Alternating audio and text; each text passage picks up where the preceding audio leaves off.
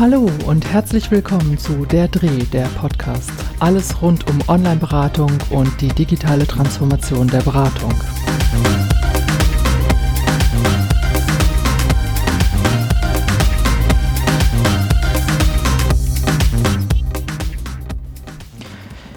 Dieser Folge geht es um schwierige Beratungssituationen in der textgebundenen Online-Beratung.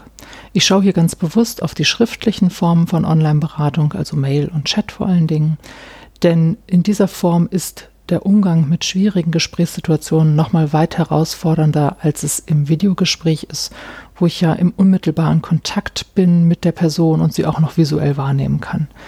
Das heißt, hier geht es jetzt wirklich mit dem Fokus um die schriftliche Kommunikation. Was jetzt als schwierig in einer Beratungssituation von Seiten der Beratenden empfunden wird, ist ja individuell sehr, sehr unterschiedlich. Trotzdem würden wahrscheinlich die meisten zustimmen. Die schwierigste Form von Beratung ist sicherlich in ganz akuten Krisen, wenn dann auch vielleicht noch das Thema Suizidalität mit ins Spiel kommt. Und das ist ja nun schriftlich insofern nochmal ganz besonders, weil ich eben nur die Worte habe, nur die schriftliche Kommunikation und mir alle Hinweisreize, die mir sonst vielleicht helfen oder vielleicht mich manchmal auch behindern, die fallen ja weg. Also ich sehe nicht, ist jemand wirklich sehr aufgelöst und weint, während er mir die Dinge mitteilt, die er mir mitteilt, oder wirkt er sehr ruhig und still und zurückgezogen. Alles ja Indikatoren, die mir vielleicht bei einer Einschätzung helfen und mich unterstützen und auch meine Handlungen vielleicht dann auch sehr steuern, wie ich reagiere und wie ich auch bestimmte Fragen stelle. Jetzt ist es in der schriftlichen Kommunikation auch nochmal ein Unterschied, ob jemand im Chat mit sehr schwierigen Themen kommt, also wir trotzdem noch miteinander dialogisch in Kontakt sind und gleichzeitig an diesem virtuellen Ort miteinander sind, in dem Chatraum, oder ob es eben in einer Mail-Kommunikation passiert. Gucken wir uns erstmal den Chat an. Im Chat ist es natürlich insofern schwierig, weil Menschen, die sich da vielleicht gerade nicht wohlfühlen oder denen es sehr schlecht geht, zu ganz unterschiedlichen Dingen neigen. Eine Sache, die häufig passiert, ist, dass sie einfach nicht mehr schreiben. Sie sind online, aber sie reagieren nicht mehr. Und ich als Beraterin weiß also auch nicht so richtig, ja, ist jetzt alles okay? Ist jemand vielleicht online oder wird mir online angezeigt, ist aber gar nicht mehr da. Hat die Person den Rechner verlassen oder das Gerät, mit dem sie gerade online war und äh, ist in einen anderen Raum gegangen. Also all das nehme ich ja nicht wahr und kann im Prinzip kaum reagieren. Außer nachzufragen und zu schreiben, ich bin da, ich warte. Ne? Und dann ist natürlich immer die Frage, wie lange warte ich und wann gehe ich vielleicht auch. Jetzt ist es schwierig, pauschal etwas darüber zu sagen, wie man sich in dieser jeweiligen Situation verhalten soll, denn es ist wirklich von Situation zu Situation unterschiedlich. Ich versuche darum nur mal so ein paar Dinge rauszupicken. Ich glaube, wichtig ist eben die Präsenz. Ja? Also Menschen, die im Chat mit einer Krisensymptomatik sozusagen auftauchen und sich irgendwie sehr belastet beschreiben und manchmal auch sehr dramatische Dinge ja schreiben, ähm, ich denke mir immer, wenn die da kommen in dem Chat, dann wollen sie ja irgendeine Form von Kontakt haben. Und häufig ist es aber schwer für sie zu verbalisieren, was sie jetzt genau für einen Kontakt brauchen.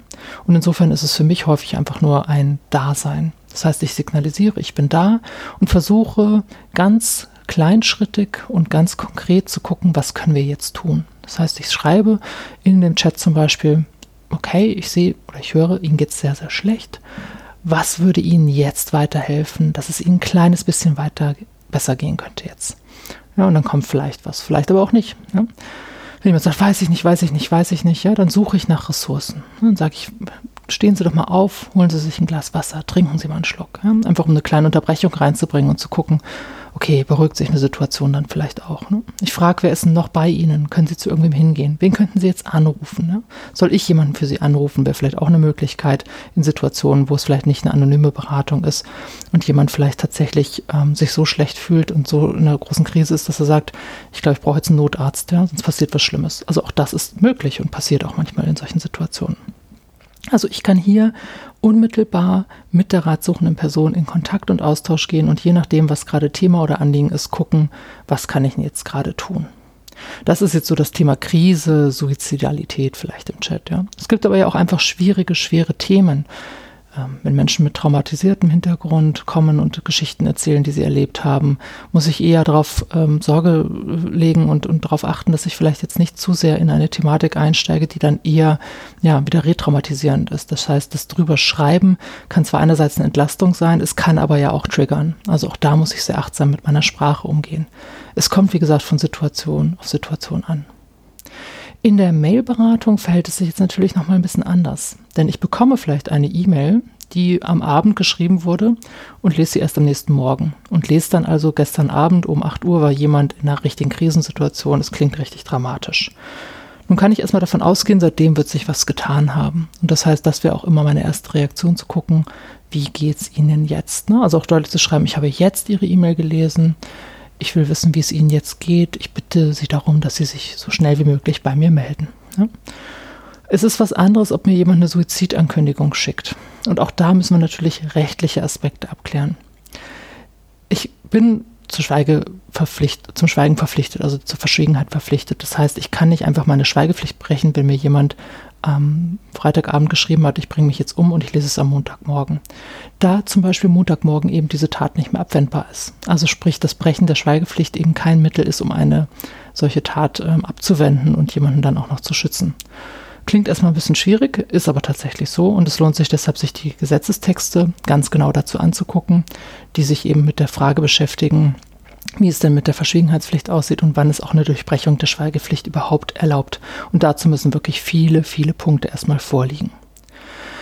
Aber viel wichtiger ist das in Kontakt bleiben. Und das ist auch meine Erfahrung, dass es sehr, sehr dramatische Mails gibt, wo jemand wirklich in großer Not ist und ähm, großen Druck verspürt und wir aber miteinander in Kontakt bleiben können.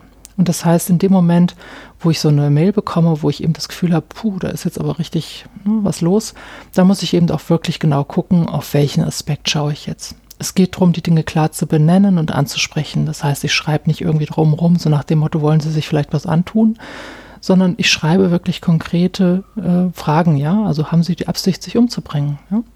Ähm, denn darauf kann ich auch eine konkrete Antwort kriegen. Und erfahrungsgemäß ist es so, dass in, ich sag mal, 95 Prozent der Fällen jemand schreibt, nein, das will ich gar nicht, ich will einfach nur nicht mehr so leben. Ja? Und dann sind wir ganz schnell wieder miteinander im Gespräch und im Kontakt und können auch gucken, was ist denn jetzt machbar.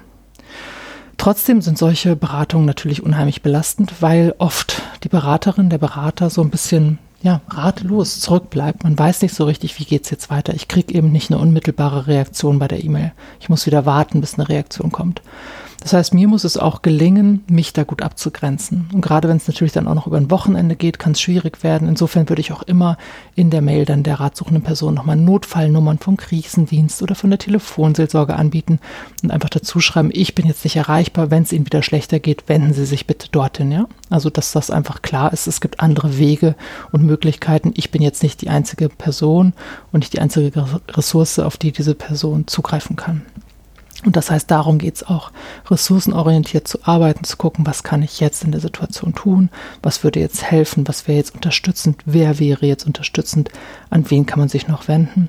Und auch deutlich zu machen, es gibt Grenzen der Online-Beratung. Und das heißt, ich kann keine akute Krisenintervention vielleicht machen, Außer ich bin vielleicht beim Krisendienst, die würden es vielleicht machen, aber ne, in den meisten Fällen wird man per Mailberatung keine akute Krisenintervention machen und muss sicherlich auch sagen, dass der schriftliche Kanal mit seinen Beschränkungen, die er hat, da sicherlich auch nicht im letzten Schritt der geeignetste Kanal wäre. Das heißt, irgendwann müssen wir wieder in eine Präsenzsituation kommen.